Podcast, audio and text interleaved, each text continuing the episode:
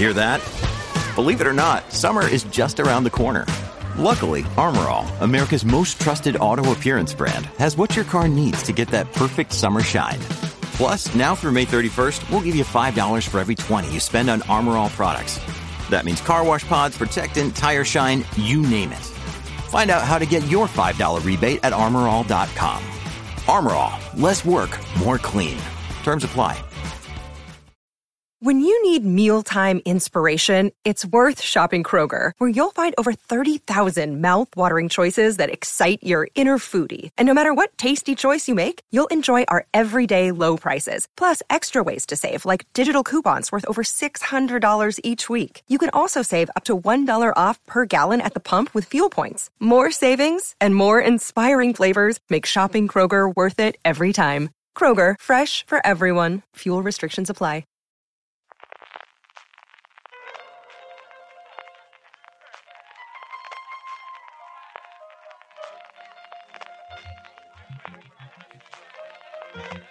Estás escuchando Fuera de Series con CJ Navas.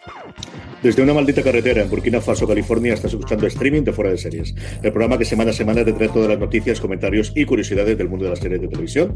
Yo soy CJ Navas y para hacer un repaso de lo mejor y lo peor de los próximos siete días, los que van del 29 de abril al 5 de mayo en el mundo de las series, me acompaña Álvaro Nieva y hoy no estoy especialmente gracioso ni divertido al principio porque ayer tuvimos una mala noticia y luego hablaremos un poquito también Sí, luego lo comentaremos. Bueno, vamos a intentar estar un poco animadito en el resto del podcast, pero sí que es verdad que empezamos con esta nota triste que el asesinato de, David Beriaín y de Roberto Fraile, dos periodistas españoles que estaban en Burkina Faso y, que están bastante relacionados con el, con el mundo de la televisión. De hecho, estaban haciendo un reportaje y, luego ya pues vamos a tener en, el podcast un, fragmento de una entrevista que le hice yo a David hace tiempo Em, porque, bueno, queremos que, escuchándolo, pues la gente sepa quién es esa persona y porque realmente esa entrevista transmite mucho de, cómo él era y de lo implicado que era con su trabajo y, el amor con el que lo hacía. Y, bueno, pues queremos que una, una buena forma de despedirle y de rendirle homenaje desde aquí. Efectivamente, así terminaremos el programa. Como dice Álvaro, vamos a intentar coger fuerza y ánimo y, divertirnos, como siempre intentamos hacer en el streaming. Vamos a ir con las noticias, con las críticas. Tendremos, como siempre, nuestros Power Rankings, que hay un montón de movimientos, un montón de cambios con respecto a la semana anterior en este. Yo creo que es la semana más movida que teníamos en meses. Desde luego, las preguntas, pero antes de esos, permitidme que dé las gracias a The Commons, la serie de XN Now que patrocina streaming esta semana. Incluso cuando todo parece perdido, buscamos irremediablemente la esperanza. Esto lo que nos plantea The Commons, un drama de ciencia ficción protagonizado por Joan Frogart, la conocidísima actriz de Downton Abbey, y ambientado en un futuro cercano en el que la Tierra está amenazada por los desastres derivados del cambio climático. A pesar de ello, la neuropsicóloga Eddie Bowley, que interpreta a Joan Frogart, solo sueña con convertirse en madre y perseguirá desesperadamente su meta. Este empeño hará que peligrar la relación con su marido David, un científico que trata de encontrar una vacuna segura y accesible para la enfermedad del Chagas, cuya propagación se ha visto acelerada a causa del calentamiento global. La serie completa todos los episodios de The Commons. Llegan el 1 de mayo, este sábado, a XN Now. Nuestro agradecimiento a XN por patrocinar streaming esta semana. Vamos con las noticias, ahora, como decíamos. La primera, reciente, junto cuando estamos grabando esto, hace apenas unas horas, que se ha comunicado que tanto la fecha de estreno como el tráiler de la gran serie de estreno de TNT de este año, la creación de Bob Pop, Maricón Perdido. Y qué bonito ese tráiler, qué emocionante. Eh, la verdad es que em, me ha parecido muy, muy chulo. La serie llegará en junio, al concreto el día 25 de junio, al canal TNT y, parece que una serie, pues eso, muy autoral, muy sincera, en la que Bob piensa abrirse en canal y contar toda su historia. Y, bueno, eh, tenemos ahí un montón de, sorpresas en el reparto. Algunas las conocíamos, pues está Alba Flores, está Candela Peña, está Miguel Reyán, eh, pero también hemos tenido eh, algún cameo inesperado. No sabíamos que iba a estar Pedro Almodóvar y, comparte mesa en una escena con Andreu Buenafuente, con Berto Romero y con Bob Pop. Así que cuatro talentos ahí en torno a esa mesa. La verdad es que me ha hecho mucha ilusión verlos juntos. No se lo han querido guardar, desde luego que no se han querido guardar el, cameo de Pedro Almodóvar. Sabíamos que Berto Romero estaba en la producción, que también buena fuente, porque al final el Terrate es también la que produce la serie, pero desde luego lo de Almodóvar para mí ha sido un shock el poder encontrarlo, como dice Álvaro, acercaros a fuera de series.com y ver el tráiler, porque la verdad que es una precisa, una serie, eh, un tráiler precioso de la que promete ser una de las mejores series de este año, ya muchísimas ganas de que llegue el mes de junio para poder verla. Otro regreso, en este caso inesperado, es Master of None y regresa de una forma un tanto atípica, que es en vez de utilizar el personaje de Aziz Ansari, que era el núcleo, aunque luego tenemos episodios especiales con otros personajes a lo largo del tiempo, vuelve y, como os decía, sin el personaje de Aziz Ansari en la nueva temporada de Master of None.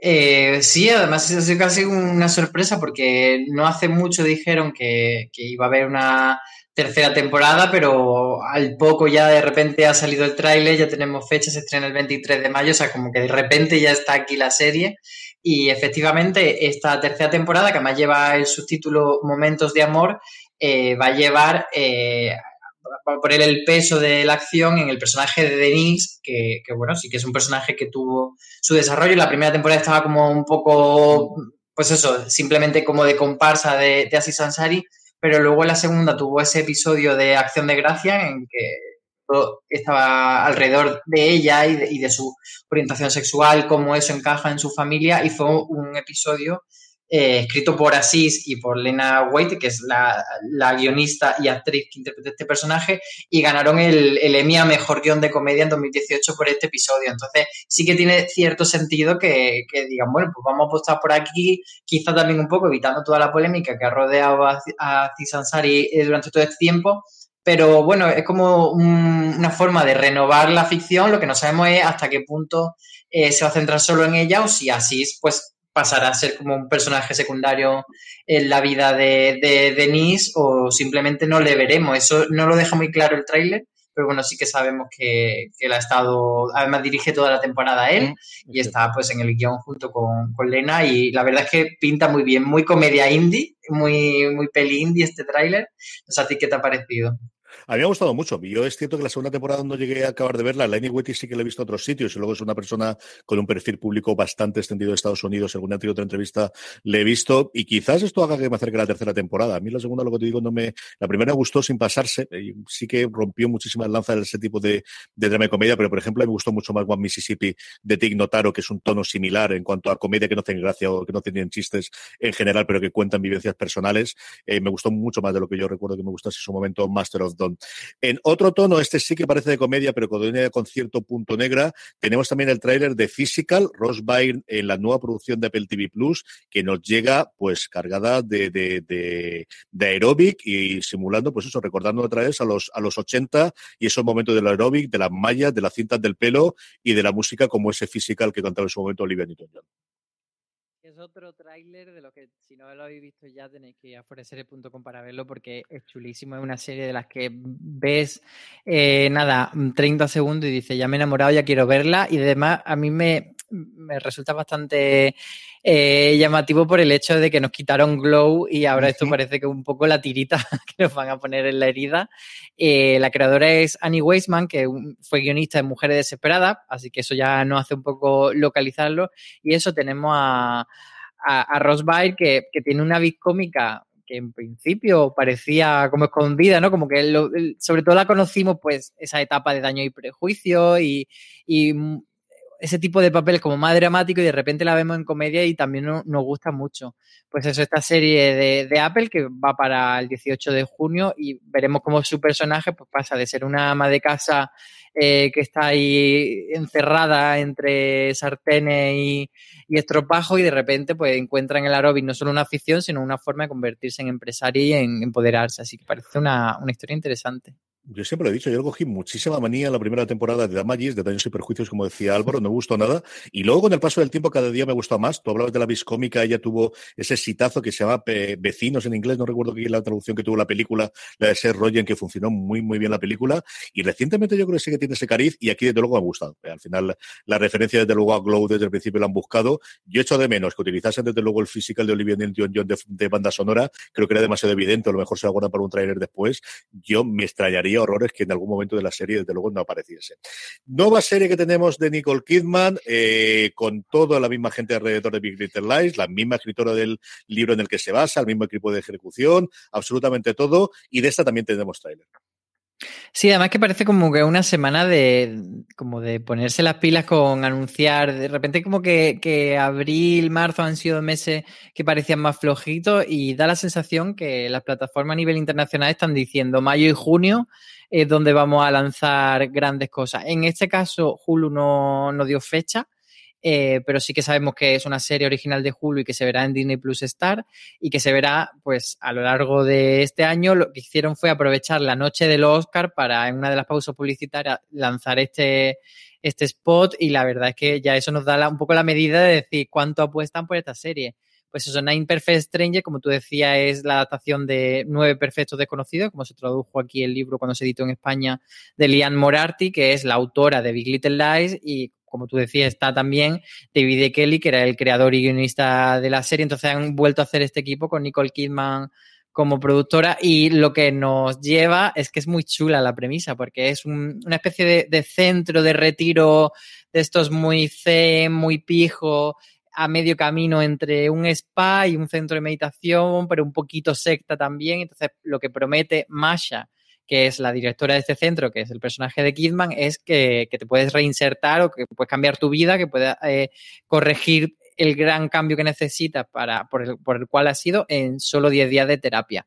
Entonces, pues hay varios personajes, gente súper, súper potente, porque tenemos ahí pues a Melissa McCarthy, tenemos a Bobby Cannavale, tenemos a Samara Webbing, que la vimos en Hollywood, cada uno pues un personaje con una serie de tormentos y, vamos a ver cómo lo gestionan y qué misterio rodea a, todo ello. De las noticias de que la gente no esperaba, un estreno de televisión española, una producción italiana que se llama Leonardo, alrededor de la vida de Leonardo da Vinci, que tiene como grandes atractivos de nuevo para el público eh, español la presencia de Carlos Cuevas y de Freddy Mike que no es nuestro, pero es casi como si lo fuese, Álvaro. Claro, porque me habla también español y es tan mono. Freddy Highmore, de, el prota de, de, Good Doctor, y, Carlos Cuevas de Merlí, pues están en esta nueva producción que es algo que ha, que ha tirado mucho últimamente por hacer la RAI, que es hacer una ficción sobre mm, eh, personaje histórico italiano, pero con equipos eh, internacionales. De hecho, la, serie está creada por Frank Spotnik, que es el que hizo también los Medici, señores de Florencia, y ha hecho varias series internacionales. Entonces, de hecho, era también, por ejemplo, el de El, hombre en el castillo. ¿El, de? el, hombre de Man High Castle. De Man in High Castle, sí. ¿No hizo Versalles este hombre también después? Pues no sé si estaba en Versalles este, pero sí que es verdad que le ha dado como. Él hizo su propia productora y, se puso a hacer mucha, mucha producción europea de, este corte, así como histórico. Y entonces, pues eso, lo que, lo que hacen es eh, que es una producción italiana, pero muy internacional y. No son series que tampoco nos vuelvan locos, pero sí que consiguen llamar la atención y conseguir bastante distribución internacional y pues en este caso es sobre la vida de Leonardo da Vinci y, se estrenará aquí en, televisión española, pero todavía no se sabe la fecha. Se supone que en primavera, pero no han querido decir cuándo. No, me he liado yo con Nora Versalles, pero tiene que ser otra. Ahora, mientras comentamos la última noticia, busco, porque había otra serie de esa época cuando se estrenó Versalles que yo creo que hizo Sputnik. La última es a la cuarta, a la cuarta va la vencida con, no sabemos si continuación, no sabemos si en spin-off, no sabemos si es simplemente inspirada o simplemente le roba el título. Tendremos cómo conocía vuestro padre con hilaridad. Bueno, eh, el título intuimos que lo traducían así, sería lo lógico, que, sí, de, de, momento es How I Meet Your, Your Father, que otro de los de esos spin-offs que tú comentabas que se quedaron por el camino, eh, unos eran Father, otros eran Dad, y estuvieron ahí intentándolo varias veces, pues eso, en, fase de piloto, de escritura, con los creadores, y los creadores originales, con otro guionista, con hubo uno que, la voz en off iba a ser Meg Ryan. Mm. Pues eso, hubo un montón de intentos de, de hacer una nueva como conocía vuestra madre con un padre, y ahora por fin se ha dado luz verde y así una serie de Hulu que estará protagonizada por Hilary Duff y que lo que sabemos es eso, que, pues en un futuro cercano ella le va a contar la historia a sus hijos de cómo conocía a su padre y ya veremos cómo es el desarrollo y cuánto hay de, cercano y si hay algún tipo de conexión, crossover, eh, cruce o cualquier cosa. Sí, había el primer proyecto que era el, ¿cómo conocía vuestro Dad? El How You Meet Your Dad. Eh, es uno de esos grandes what if de las series de los últimos tiempos porque tenía los mismos creadores y la que iba a interpretarlo y de alguna forma de hacer como la nueva guionista y el nuevo sangre eh, fresca era Greta Gerwig que iba a interpretar la serie. Aquello no salió, se quedó solamente en el piloto y el siguiente proyecto que fue fue Lady Bird y a partir de ahí esta mujer ha hecho el carrero en que ha hecho en Hollywood. Es una cosa curiosísima de cómo aquello se quedó en el, en el tintero y hasta dos intentos más posteriormente hubo hacer las series. De las noticias de las cosas que nos llegarán las cosas que están ya aquí o a punto de llegar. La primera de ellas ya la tenemos aquí. Cosmo estrenó Motherland y tenemos la crítica de ella en Fuera de Series. La hizo Beatriz Martínez y, destacaba que era una serie bastante entretenida, bastante divertida, que incluso suelta carcajada. Y sobre todo ella destacaba que era gracias a que los personajes están bien construidos, que son carismáticos, que por mucho que cuando ves el tráiler eh, da la sensación de que puede ser todo muy excéntrico y muy llevado al límite, pero realmente sí que ella destaca que, en, todo ese, digamos, esa puesta de escena muy, muy cínica, muy sarcástica, sí que encuentras personajes con los que identificarte, incluso eh, cierto mensaje eh, crítico, cierta reivindicación. Entonces, al final no se queda solamente en una serie de, de una gracieta fácil o en una crítica, o sea, una una sátira demasiado llevada al límite, sino que, que, hay también como un poco de humanidad donde agarrarse. El viernes pasado estrenaba Sombra y Hueso Netflix. Eh, Maricho Lazo tiene la crítica. Álvaro, yo creo que es mejor que lo cuente Maricho, que le ha parecido la serie y así no se tardáis en liaros. Maricho está por ahí para que nos hables un poquito de Sombra y Hueso. ¿Cómo ha sido la cosa? Cuéntame, ¿qué te ha parecido? Esta ha sido una traición. Pues ah, bien. Defiéndete, defiéndete. Bien, ha ido bien. Eh, los, los fans de Ley Bardugo y de la novela juvenil en general lo hemos recibido con muchos abrazos. Luego está otro tipo de gente como Álvaro que dice que, no se entiende, que no funciona. No le hagáis ni caso. Eh, entrad en la secta del grisaverso eh, ha unido las dos sagas en una misma historia, un inicio que es verdad, igual es un poco difícil de orientarse, pero que cuando le coges un gusanillo que funciona, funciona muy bien y de hecho eh, por ahora no hemos recibido muchas, muchos mensajes diciendo que no tengo ni idea, que ya es una novedad. Así que debe haber gente que está de acuerdo conmigo. Maricho, tu crítica se llama Netflix da en el clavo con sombra y hueso. Si ya te dan con esto, apague vámonos. es que me, me, parece que es un, una serie muy de fanservice eh, para aquellos que tenían ganas de ver una adaptación de sombra y hueso. Y para los que ya estábamos dentro, tiene todo lo que le podíamos pedir. Como digo, no estamos todos de acuerdo y tenéis un razones para ver con Álvaro Nieva, en donde, bueno, Álvaro intentaba justificar su opinión. Ahora comentará Álvaro lo que quiera, faltaría más. Y luego, como decía antes Maricho, tenéis, creo que el, el razón es para ver más largo que hemos hecho en los últimos tres meses como diferencia. Así que. Sí, la verdad es que yo solo, yo, solo, sí, yo solo voy a puntualizar que creo que Maricho se vino un poquito arriba con ese titular, pero me remito al, al razones y solo añado sobre el razones que me quedé con la cosa de a lo mejor le doy una oportunidad a un tercer, cuarto episodio. Mm, fue desastre. Peor, peor, peor, no se la debería haber dado. Peor, o sea, ya la he abandonado y estoy empezando, estoy en vía de detestarla, así que lo que es no tener ni idea. Ahí nos te vemos y te oímos en un ratito ahora cuando pasemos la, agenda. Álvaro, pues nada, de los fans de Grisaverso, unos fans más tranquilos y más comodidos como son los de Marvel, que no dan ningún problema. Hemos terminado ya con Falcon y el Soldado de Invierno. No tendremos nueva serie hasta el estreno dentro de un mes y pico de Loki. Sí que Disney estrena ahora para el, para el 4 de mayo, estrenará The Bad Batch eh, para tenerlo en, eh, para sustituir de alguna forma Marvel con Star Trek. Y el final de Falcon y el Soldado de Invierno que ha tenido, yo creo, diversión de Sí, eh, y también aquí nos podemos, eh, podemos derivar a otro podcast, en este caso Universo Marvel, que ahí lo degranaron mucho más. Eh, yo me voy a, no, voy a pisar este jardín personalmente, pero sí me remito a la crítica de Antonio Rivera en la que hablaba de que, bueno, de que la serie ha cumplido, de que ha cerrado lo que tenía que cerrar, pero que claramente no ha estado a la altura de lo que había sido su predecesora, que era WandaVision, que sí que establecido unos estándares muy altos de, del audiovisual y, de mostrar cosas diferentes respecto a lo que ya habíamos visto de Marvel y respecto a lo que era el universo de las películas. Ahí, pues eso, Bruja Escarlata Televisión sí que supo eh, hacer otras cosas y, aquí, bueno, pues ha quedado una cosa más, más normalita, más de andar por casa, que ha estado bien, pero bueno, eso que no ha sorprendido tanto. Pero bueno, como digo, eh, yo no sé si tú, CJ, te quieres meter en este jardín, pero yo lo, yo lo, voy a mirar desde la barrera.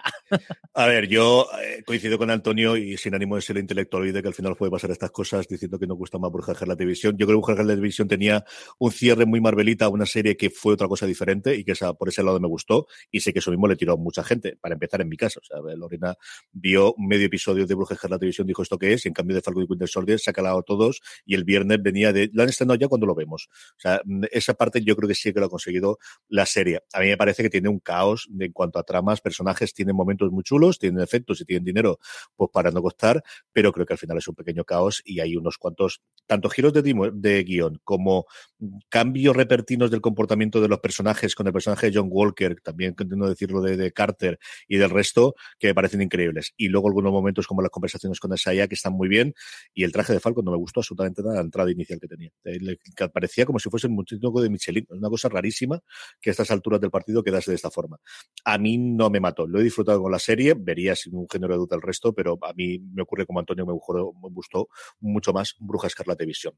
Cuatro cositas más tenemos para ir comentando. La primera, Scripted, una serie de terror eh, nórdico que, como no, nos traía su comentario Juan Galonce. En este caso es una serie eh, que firma Sylvain Rumber, que es quien adaptó eh, la saga Millennium de Steve Larson y aquí pues bueno nos trae una propuesta eh, más juvenil y más gore. Cryptic, estrenada en Dark, es una serie, pues eso, que mezcla elementos muy clásicos de, del gore de instituto, pues adolescentes, los nerds, los malotes, etcétera, y lo mezcla con una pareja de, hermanos, un hermano y una hermana traumatizados por la muerte de su madre, una criatura del lago y mucho gore. Entonces, mm, estos elementos que, destaca Juan ya empiezan a llamarme la atención y sí, él en su crítica dice que es bastante entretenida la serie y que, y que nos lleva pues eso a pasar un buen rato, evidentemente siendo una serie gore tampoco pretende hacer grandes alardes de reflexiones, pero sí que que, invita a seguirla, dice sobre todo porque tiene unos cliffhangers muy bien conseguidos en los episodios. Así que, bueno, pues eso, para quien le apetezca un poquito de género, esta es una, crítica de esas que se salen de, de, los parámetros de las grandes plataformas, que muchas veces nos centramos en las grandes plataformas y nos olvidamos que hay otras buenas series fuera la serie está en Dark, se emite un episodio nuevo todos los viernes a las 9.45. Son episodios cortitos, en torno a veintitantos minutos cada uno de duración, por si eso os ayuda, que desde luego en mi caso, a que decidáis darle una oportunidad a una serie. Luis Aceituno nos comentaba una comedia británica, Stat Let's Flat, espero haberlo pronunciado bien y si no tenéis el enlace en las notas si lo veis en fuera de ser.com y también tenéis sus razones para ver que publicamos ayer de una de estas comedias con tono británico que parece que funciona bastante bien.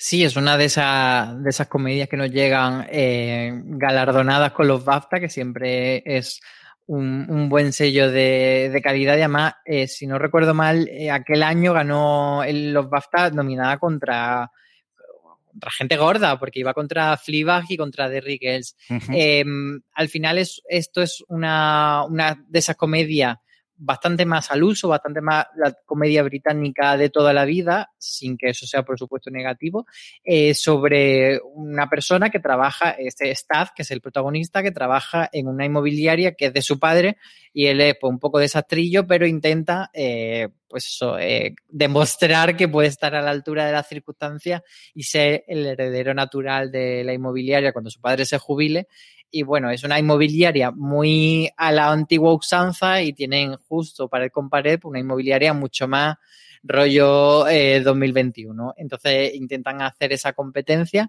y, se derivan situaciones divertidas. Luis Acitu nos dice que, sí, que es una serie que debemos ver y aparte que hay varias dinámicas de personajes, en concreto de dos secundarios que dice que son super cookie y que, que le gustan mucho. Entonces, eh, pues eso, nos remitimos a, esta crítica. Eh, la serie la tenéis en filming, por cierto, y, y hay razones para ver que hicieron, si no me equivoco, Eli Marichu, ¿verdad?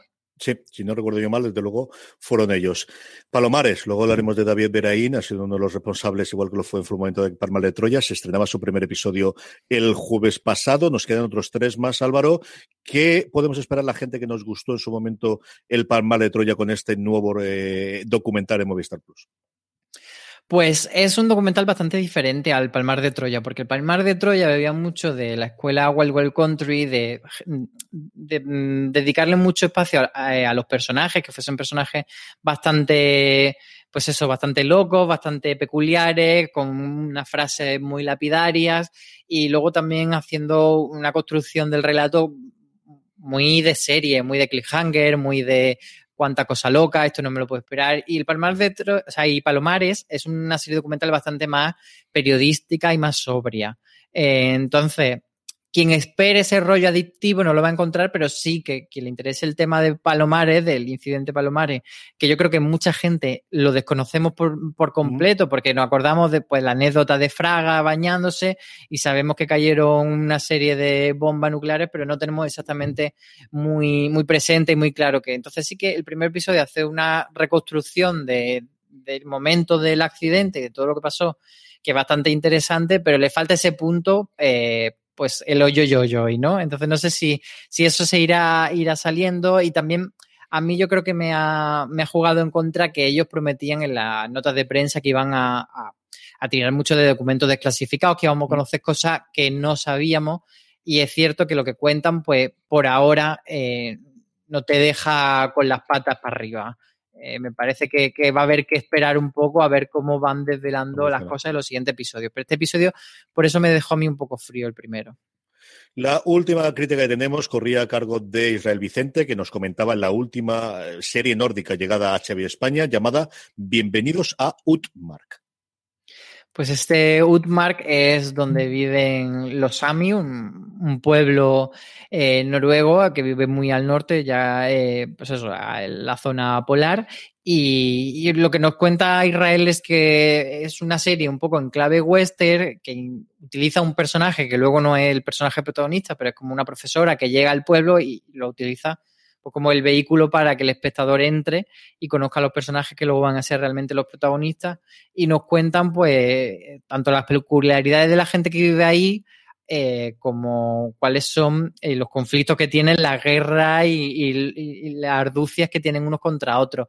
Pero sí que él destaca que, que, bueno, aunque es una comedia negra que tiene cositas de Fargo y cositas de Twin Peaks, se le ha hecho un poco lenta. Entonces, uh -huh. eh, hay que, quien quiera entrar a este Bienvenido Southmark, que está en HBO España, pues tiene que tener en cuenta que es una serie, pues eso, de un ritmo relajado. Vamos ya con la agenda, eh, vamos ya con eh, Marichu Lazaba para que nos cuente cuáles son los siguientes estrenos de los próximos siete días. Marichu, ¿qué tenemos? Pues esta semana tenemos, la verdad es que una agenda bastante movidita. Empezamos el jueves, mañana jueves 29 de abril, con el cuento de la criada. Por fin, la temporada 4 la podremos ver en HBO España, ya sabéis, a episodio semanal, como siempre. Y un regreso que, que, que, me había olvidado completamente que la teníamos ya a punto de llegar. Y hablo de Party of Five, esa mm. serie dramática que pudimos ver finales de los 90, principios de los 2000. Sí. La tendremos en Orange TV, esta vez con, bueno, con una trama adaptada a la actualidad, pero con una premisa muy parecida.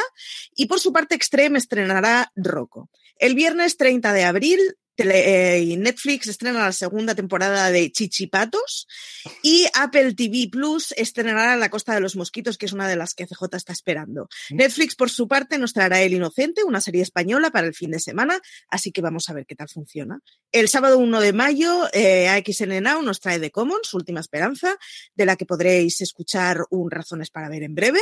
Y el domingo 2 de mayo, The Girlfriend Experience, en la tercera temporada en Stars Play. Por su parte, la semana que viene, el lunes 3 de mayo, HBO España estrenará la tercera y última temporada de Pose, así que los que sois fans, que sepáis que ya os queda muy poquito. Eh, por su parte también, HBO España estrenará la sexta temporada de Legends of Tomorrow, que a lo bobo lleva seis temporadas. ¿Mm? Y Paramount Network trae Constance Meyer, jueza en prácticas.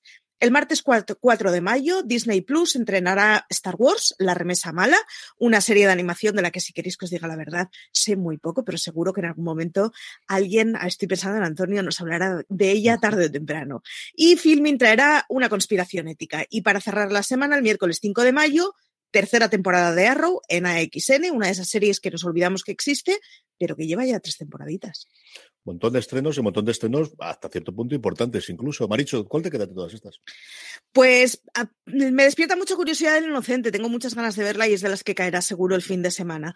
Pero reconozco que aunque esté un poquito de capa caída y no sea lo que fue en la primera temporada, ay, se me ha movido algo cuando me he dado cuenta de que esta semana se estrena el cuento de la criada, así que acabaré cayendo semanalmente. Álvaro, hay un montón, ¿eh? Yo creo que la costa de los mosquitos es de lo que más me llama, pero eh, a mí lo mismo que dice Marichu lo del cuento de la criada, a mí me pasa con Pose, que dejé la segunda temporada mm, ahí como a mitad porque la verdad es que la primera temporada me gustó muchísimo, la segunda la vi bastante más floja, pero ahora que se acerca el estreno de la tercera temporada sí que me apetece retomarla. Yo tengo un porrón aquí en medio. El cuento de la criada yo me lo dejé entre la segunda y la tercera, así que no sé si volveré a ella. Rocco es eh, la forma que ha decidido Stream llamar aquí una serie italiana llamada Rocco Schiavone, que es de un policía italiano que Juan ha visto algunos de los episodios para poder hacer la crítica y me ha dicho que le ha gustado bastante. Y a mí los policíacos y los policíacos en general sabéis que me gustan. Los policíacos italianos pueden tener un tono. Esta es una que me apetece bastante verla. El Inocente, desde que salen los trailers y con los intérpretes, desde luego me atraen. Y de Comos, que como os he dicho al principio, patrocina este programa, pero es que he visto los dos primeros episodios, de eso hablamos en, Razones para ver Beatriz Martínez y yo, y los dos coincidíamos en que si hubiésemos tenido el tercero lo hubiésemos visto. De verdad que a mí me ha traído bastante una serie australiana curiosa, mucho más contenido tienes en fuera de series y razones para ver, para ver, eh, para, escuchar el drama fundamentalmente de personajes. Tiene toda esa trama parte en la que hablan de, un cambio climático, pero realmente es el drama de las personas de la familia distintas que tienen. Y fundamentalmente eso, Howard es una serie que se verá en mi casa, pero todas las demás, eh, hay un montón de escenas, un montón de escenas esta semana. Sabéis que acabaréis cayendo en partido 5. no te diría yo que no, era la serie favorita, la versión, la versión original era la versión favorita de uno de mis mejores amigos. Era, estaba, aparte de que está totalmente entregado a, Neb Campbell en su momento, eh, era su serie favorita, en la que vivía siempre. Y esta, no hablaron mal de todo. Yo recuerdo, se estrenó en Estados Unidos hará un año, año y medio aproximadamente, y no se habló nada mal de ella, ¿eh? de la adaptación. Luego no sé no, más. En TV3 la echaron en bucle durante varios años, que era eso que hacías. Sí, era igual. Eso que veías mientras decías que estabas haciendo deberes, completamente. Y buenos enganches me cogí, así que es fácil que a este le vuelva a dar una oportunidad. Un beso muy fuerte, Maricho. Nosotros igual mientras con el programa eh, vamos a ir con los Power Rankings, vamos a ir con las preguntas de los oyentes y vamos a ir al final, como comentamos antes, con esta entrevista que Álvaro lo pudo hacer al eh, tristemente fallecido David Bereaín. Antes de eso, una pequeña pausa. From sponsoring cultural events to partnering on community projects, creating youth programs to supporting first responders, at MidAmerican Energy, caring about our community goes beyond keeping the lights on. It's about being obsessively relentlessly at your service. Learn more at midamericanenergy.com slash social.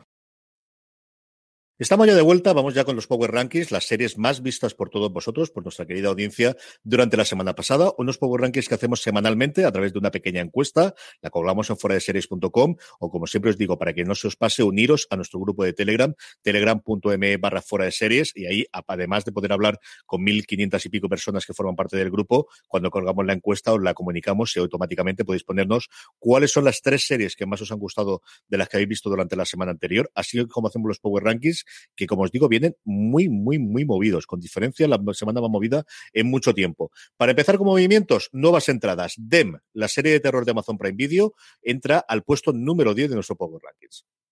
Ha estado como ahí al filo de la navaja entrando y saliendo, ha vuelto a entrar. Y en el 9 está La Serpiente, uno de esos estrenos de Netflix que, causan bastante sensación eh, y que bueno, que se resiste a salir después de varias semanas. Baja un, un puesto en este caso y se queda ahí en el 9. En el 8, la caída más fuerte que tenemos de las que se quedan dentro del Power Rankings y es Invincible, a punto de terminar esta semana, si no recuerdo mal, el viernes se emite su último episodio en Amazon Prime Video, la serie de animación basada en el cómic de eh, Kirkman. Deja, se cae cinco puestos y se queda en el puesto número 8 de nuestro Power Rankings. Y de las que entran y salen está Fear the Walking Dead, que esta semana entra además directamente al número 7 eh, con esta emisión de, de su nueva temporada en AMC España. La segunda novedad que entrenemos es en el puesto número 6, directa, Sombra y Hueso. Hablábamos antes, tenéis razones para ver de disparidad de opiniones entre Álvaro Niva y Marichu Lazábal. En cuanto a nuestro Power Rankings, la serie de Netflix va directa al puesto número 6. Y yo me alegro, la verdad, que en el 5 no esté Sombra y Hueso, sino que esté Made of Town y que haya sido otra, otra de las novedades, la última, no, la penúltima de las novedades de la, de la tabla. En este caso, la serie de HBO España protagonizada por Kate Winslet, pues eso, que entra más fuerte que Sombra y Hueso. Dos episodios llevamos y, está muy bien. Está eh, tan, tan, tan, tan bien. En el 4 se deja tres puestos, cae desde el podio, ya ha concluido, hablábamos de ellas antes, Falcon y el Soldado de Invierno, empieza a retirarse la serie de Disney Plus, cae tres puestos y se queda en el puesto número 4 de nuestro Power Rankings. ¿Y quién puede estar por encima de Falcon y del Soldado de Invierno? Pues por supuesto el pelazo de Luis Miguel la serie, la serie eh, que se emite semanalmente, además eh, su segunda temporada de Netflix, pues bueno, ha entrado directa al número 3 una sorpresa absoluta. Yo no te digo que no hubiese pensado que no entrase el Power Ranking, después además del comentario de lo que comentábamos la semana pasada que dijo Aloña, ahora no hubiese imaginado jamás que fuese directa al puesto número 3. Sí me imaginaba esta, porque además tiene muchísima legión de fans y está a punto de concluir de una forma tremendamente exitosa su sexta temporada, Line of Duty, la mm, serie británica o la institución británica como queráis, la obra de Jared Mercurio, eh, sube dos puestos, se queda en el puesto número 2, la serie Movistar Plus, Line of Duty. Y cuatro puestos sube la que ahora es la reina del, de los Power Rankings de fuera de series, que es The Nevers, esa serie de HBO España de fantasía, de poderes y con estética victoriana que está pues eso, conquistando a, nuestros seguidores y veremos a ver si siendo una serie semanal, pues pasa como pasaba antes con la serie de Disney que se aferra ahí a ese primer puesto o si va perdiendo un poco de fuelle. Mm, a ver qué es lo que ocurre, si Mere va subiendo o qué es lo que hay, pero desde luego, ante la falta, al menos hasta que llegue la remesa mala que pueda funcionar bien dentro de, Disney Plus o evidentemente Loki, yo creo que ahí sí que tenemos al menos un mes, mes y algo, en el que puede haber bastante movimiento con las series de HBO entrando y saliendo. Hasta aquí el Power Rankings. Vamos con las preguntas de los oyentes, preguntas que nos podéis hacer llegar a través de las redes sociales, donde nos podéis encontrar como fuera de series en todos los sitios, preguntas que nos podéis dejar también en esa encuesta que os comentaba antes del Power Rankings, o si nos veis en directo todos los miércoles de tres y media a cuatro y media aproximadamente por la tarde en horario peninsular español a través de Twitch, twitch.tv barra fuera de series, nos pasáis la pregunta y podemos intentar contestarla en directo. Unas cuantas preguntas, Álvaro. La primera que tenemos es Andrés nos dice, ¿podría haber más temporadas de Hellstrom o está cancelada definitivamente o alguna otra cadena se ha interesado por ella? Gracias. Pues cancelada, muerta, enterrada y bastante improbable que nadie la pueda resucitar porque al final es una serie que forma parte de Marvel y que Marvel ahora está ya en otras cosas. Entonces cuando hicieron todo, toda esta nueva fase 4 eh, que involucraba la serie de ficción, pues cerraron carpetazo con lo anterior y ahí se quedó en ese limbo Genstor, así que no, no va a haber más temporadas. Y Hellstrom fue el penúltimo coletazo. El último son las series de animación que ahora tenemos, por ejemplo, Modoc, que se va a estrenar, y hay otra más que no recuerdo ahora el nombre. Había otra, por ejemplo, con Howard del Daco, el pato, que todavía no estaba en preproducción, todavía no se había hecho la animación que iba a extender Kevin Smith, y esa se la cargaron de, cuajo. Y Hellstrom fue la última producción de lo que se llamaba Marvel Televisión, que dirigió un señor llamado Jeff Loeb, que se va a matar con el jefazo de Marvel Studios, que es Kevin Feige. El señor de las gorras que habéis visto en todas las presentaciones de Marvel, ese de ahí. Y ese, con el lanzamiento de Disney Plus, eh, llegaron a una guerra civil entre los dos, ganó Kevin Feige y desapareció absolutamente toda la parte de Marvel, Televisión, fue susumido, Loeb salió de la compañía y todo lo que olía o respiraba algo de él está total y absolutamente muerto. A ver qué ocurre con los personajes. Tenemos esa dualidad o esa eh, sospecha de qué puede ocurrir con Daredevil o qué puede ocurrir con Puño de Hierro, supongo que no, pero vamos, con, con, con Luke Cage y con eh, todos los que en su momento formaban el universo de Marvel dentro de Netflix, pero desde luego Hellstrom no tiene ninguna pinta porque al final no es que lo venda otra cadena, es que es la propia de Disney la que ha decidido que no.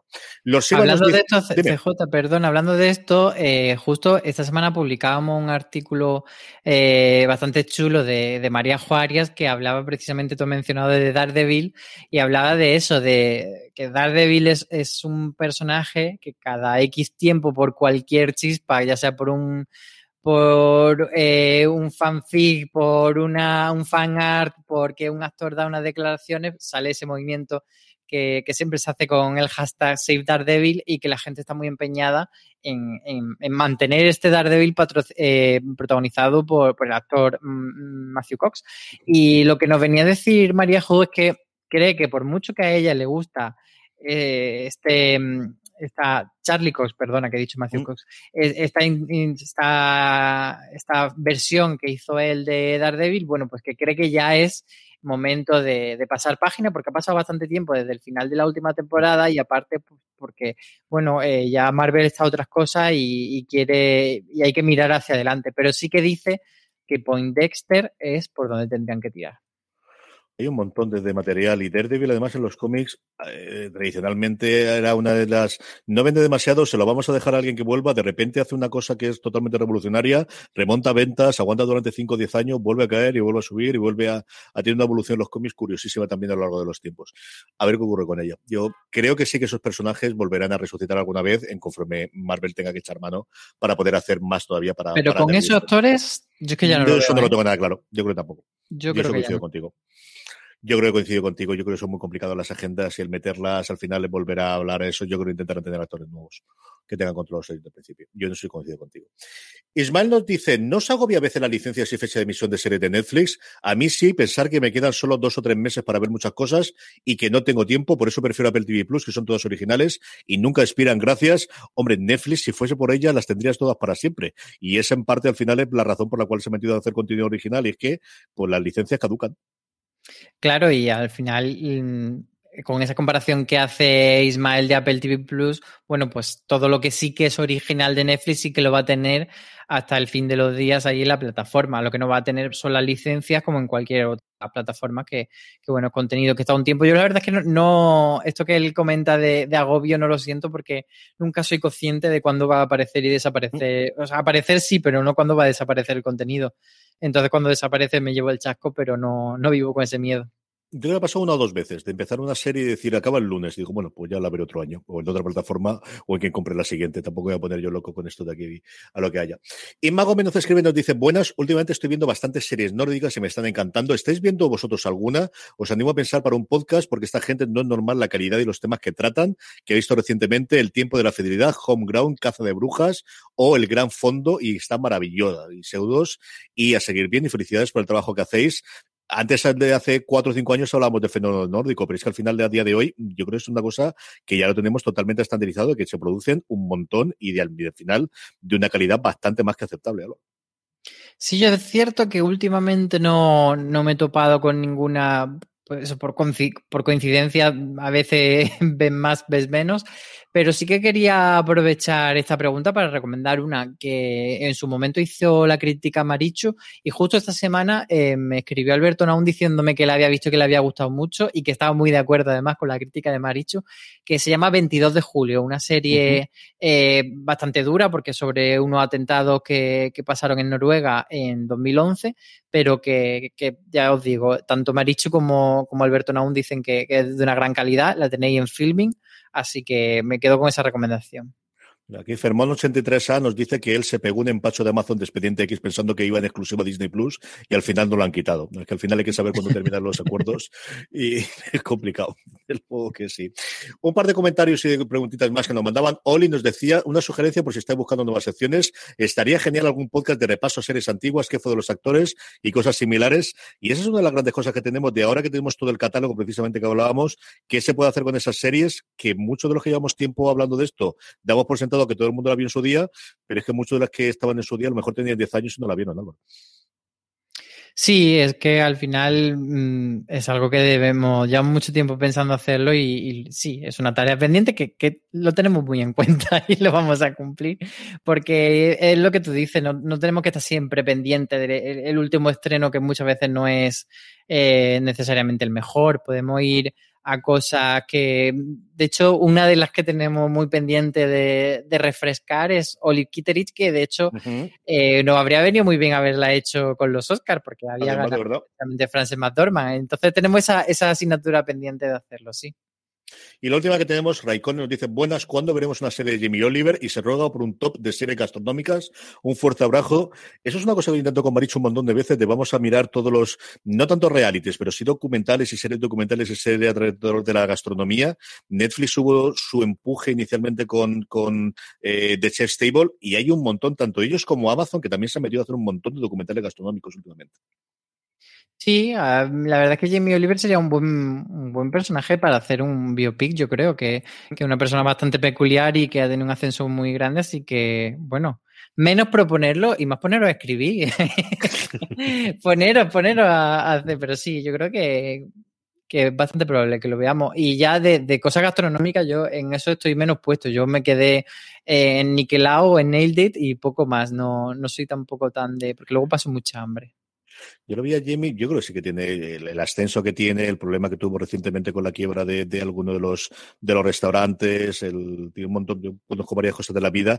Ahora, en la época, en el confinamiento en el Reino Unido, que se produjo un poquito después que en España, tuvo un programa diario en el que iba mezclando eh, vídeos de recetas que ya había grabado antes con recetas que grababa en casa con toda la familia dentro y son yo creo que tiene seis hijos, si no recuerdo mal ahora mismo, en distintas edades. Las mayores ya en edad universitaria y el más pequeñajo, porque tenía tres hijas iniciales, luego un crío, una cría y un crío, si no recuerdo mal, eh, más pequeñajos y alguna de las escenas que he podido ver o alguna de las cosas que he podido ver en YouTube es divertidísimo. A mí es un tío que me gusta muchísimo lo que hace y creo que es coincido contigo y yo creo en algún momento de algún biopic. No sé si con el beneplácito suyo o justo lo contrario, no me extrañaría a mí que, que con el tiempo lo veamos.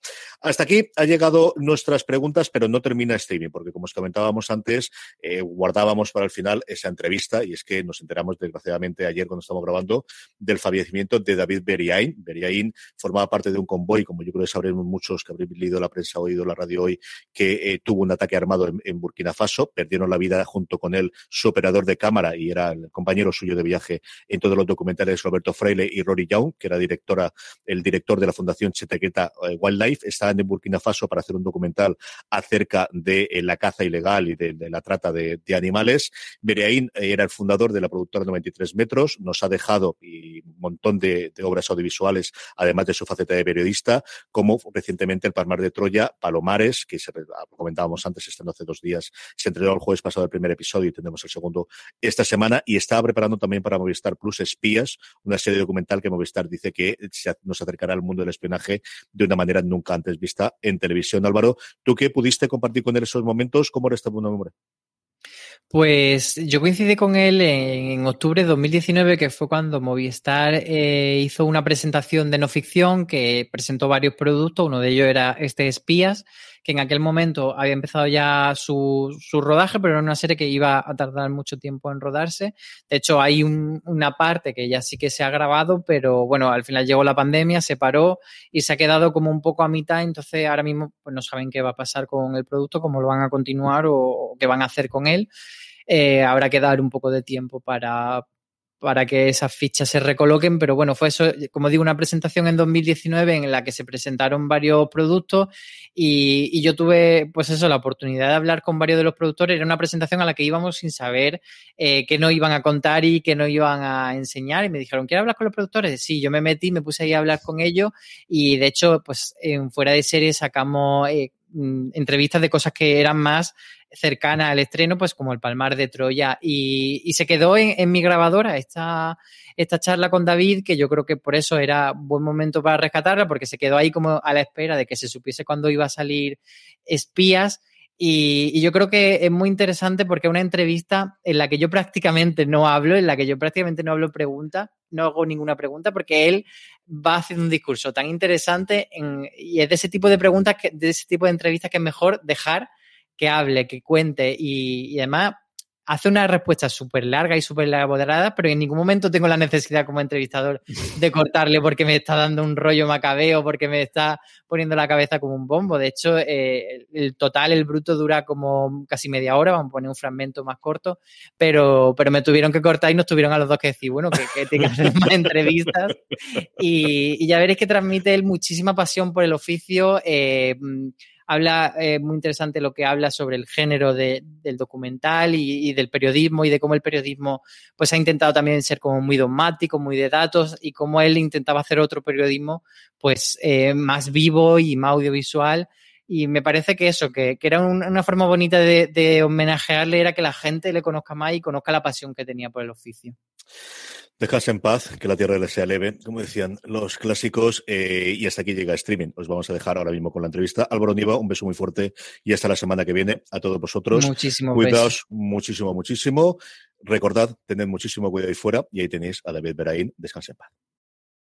From sponsoring cultural events to partnering on community projects, creating youth programs to supporting first responders, at MidAmerican Energy, caring about our community goes beyond keeping the lights on. It's about being obsessively relentlessly at your service.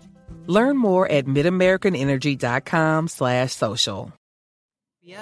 Y, y, por otro lado, la información que tenemos los espectadores de los espías siempre a través de las películas. Entonces, ¿cómo casa eso? ¿Cómo de repente qué, va a ver el espectador que se desmonte de lo que hemos visto de las películas o de las series tipo Kirk o de Bond o tal? ¿Y qué encaja realmente con eso? ¿Es totalmente distinto la vida de los espías? Es, es como todo lo que tiene que ver con la ficción y la realidad. Al principio puedes creer que va a tener menos acción, va a ser menos trepidante.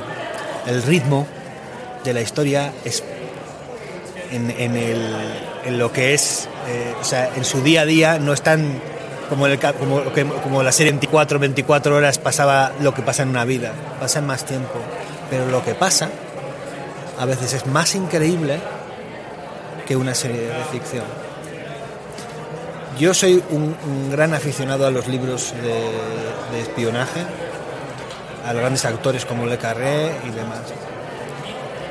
En la inmersión que hemos hecho hasta la fecha te puedo decir que la realidad, vivir ahí, estar ahí con esa gente, es más increíble, es diferente, pero tiene una intensidad, tiene la intensidad de que, de que sabes que es real, que el tipo es como tú y que tiene detrás, ese tipo ha, ha engañado, se ha infiltrado, ha matado. Y es como tú. No es Jason Bourne, es como tú. Pero vive en esa otra parte del mundo que no conocemos, que no hemos visto hasta la fecha. ¿Cómo ves tú la evolución de, del género documental? Porque siempre ha habido reportajes, siempre ha habido programas de televisión, pero ahora parece que como que se le da otra dimensión a ese concepto de serie documental, etcétera. Yo creo que estamos en un momento fascinante. Un momento fascinante por, porque el público tiene hambre de, realidad y porque los contadores de la realidad se han dado cuenta o nos hemos dado cuenta de que no hay territorio más fascinante para contar historias que la realidad y la actualidad. Y que tenemos que hacerlo con toda la intensidad que tiene la historia, sin poner ni quitar. Pero al final tiene que ser una buena historia. Una historia que sea tan, tan ambiciosa narrativamente como la ficción. Pero que al final, como decía mi, mi compañera, tenga que decir, pues que esto es verdad. La ficción basada en hechos reales, eso de basado en hechos reales ya no sabemos lo que significa. Entonces siempre te va a quedar la duda de que de qué es verdad y qué es mentira y, o que está recreado con propósitos narrativos.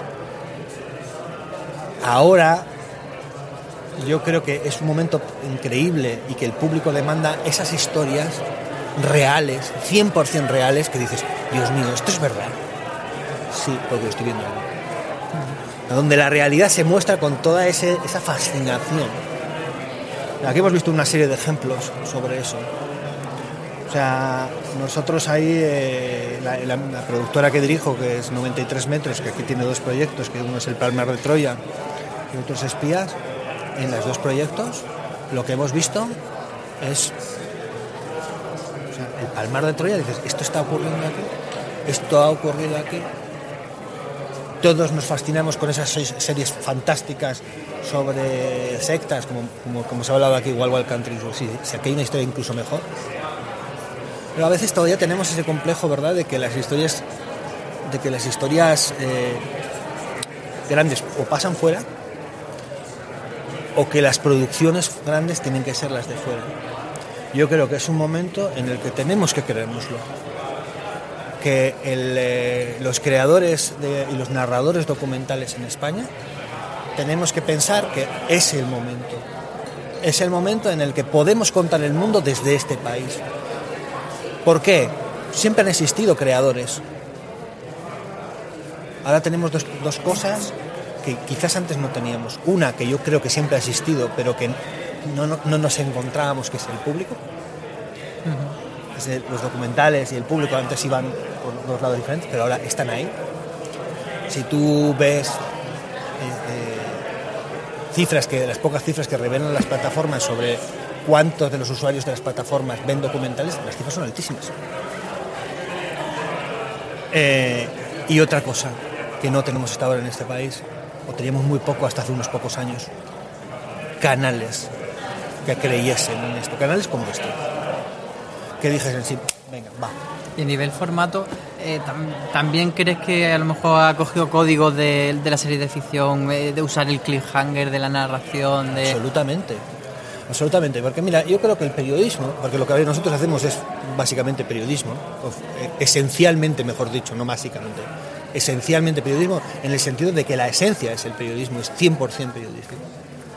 Muchas veces el periodismo ha cometido el error de, persiguiendo una, un dogma, ¿no? Una pureza. la pureza, supuesta pureza, porque yo no, no- no creo que sea más puro eso.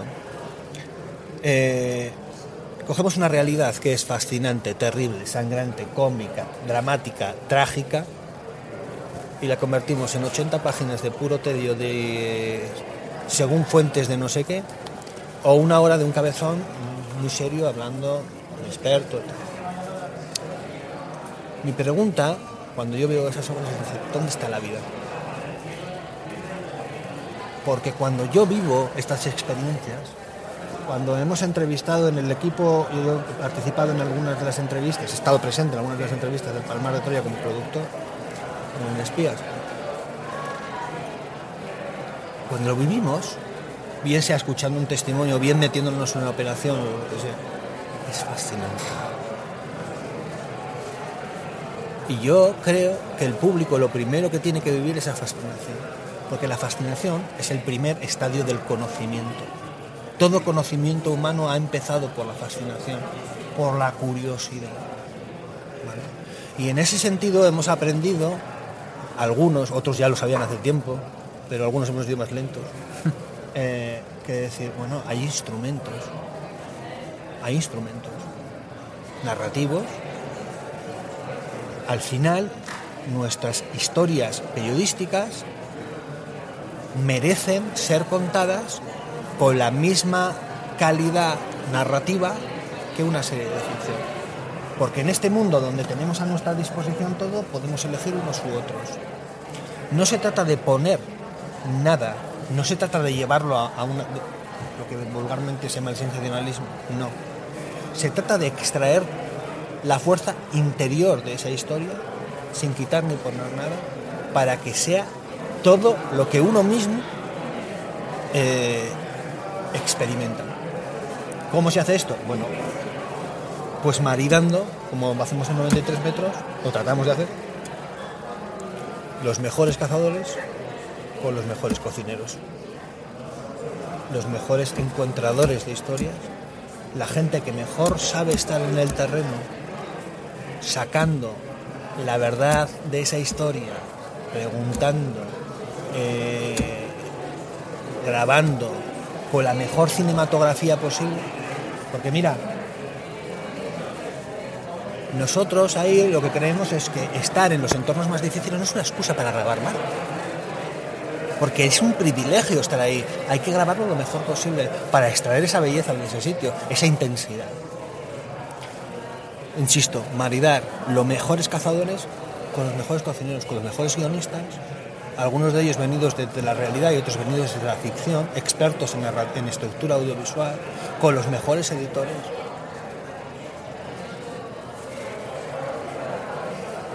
Encontrar ese punto donde la realidad y el periodismo se convierte en historia. Esto que toda la vida se ha hecho en el periodismo, que hemos conocido como, como, pues, por los libros de Kapuczynski o por otros, ¿no? Es decir, cuando tú lees un libro de Kapuczynski, dices, bueno, pero esto ya lo sé cómo terminó, es la descolonización de Angola ya sé cómo terminó. Ya, pero lo veo. ¿Por qué? Porque han cogido esa historia de la descolonización de Angola, de ese momento concreto, Y en el fondo lo que me están contando a través de esa historia es una, serie de constantes universales, intemporales, que tienen que ver con cómo somos como personas y cómo nos comportamos con los demás y cómo nos sentimos y cómo nos definimos. Eso que la, la ficción lo ha entendido de una manera increíble. Hemos vivido una explosión en los últimos años de la ficción, básicamente definida por eh, unos personajes que son todo menos blancos o negros, donde se ha abrazado de una vez por todas la complejidad del alma humana y tenemos personajes alucinantes como Walter White, como mm, y mil, otros, ¿no? Eh, personajes eh, que no sabemos qué sentir ante ellos. Es más, sentimos muchas cosas diferentes muchas veces durante todos los capítulos. ¿Por qué nos atraen? Porque son humanos. Porque reflejan nuestra propia complejidad. Yo soy un auténtico hijo de puta y una buena persona todos los días varias veces. Y como yo, todos. Entonces, lamentablemente, el periodismo, que debería ser el verdadero experto en esos grises de la naturaleza humana, en la mayor parte de, las, de nuestro pasado reciente nos hemos abonado más a un blanco y un negro. A simplificar. A simplificar. Mm. Nosotros defendemos el otro camino un camino que se parece más a la aproximación a la realidad que han tomado últimamente la ficción. No porque sea ficción, sino porque abrazan la complejidad de la, del alma humana.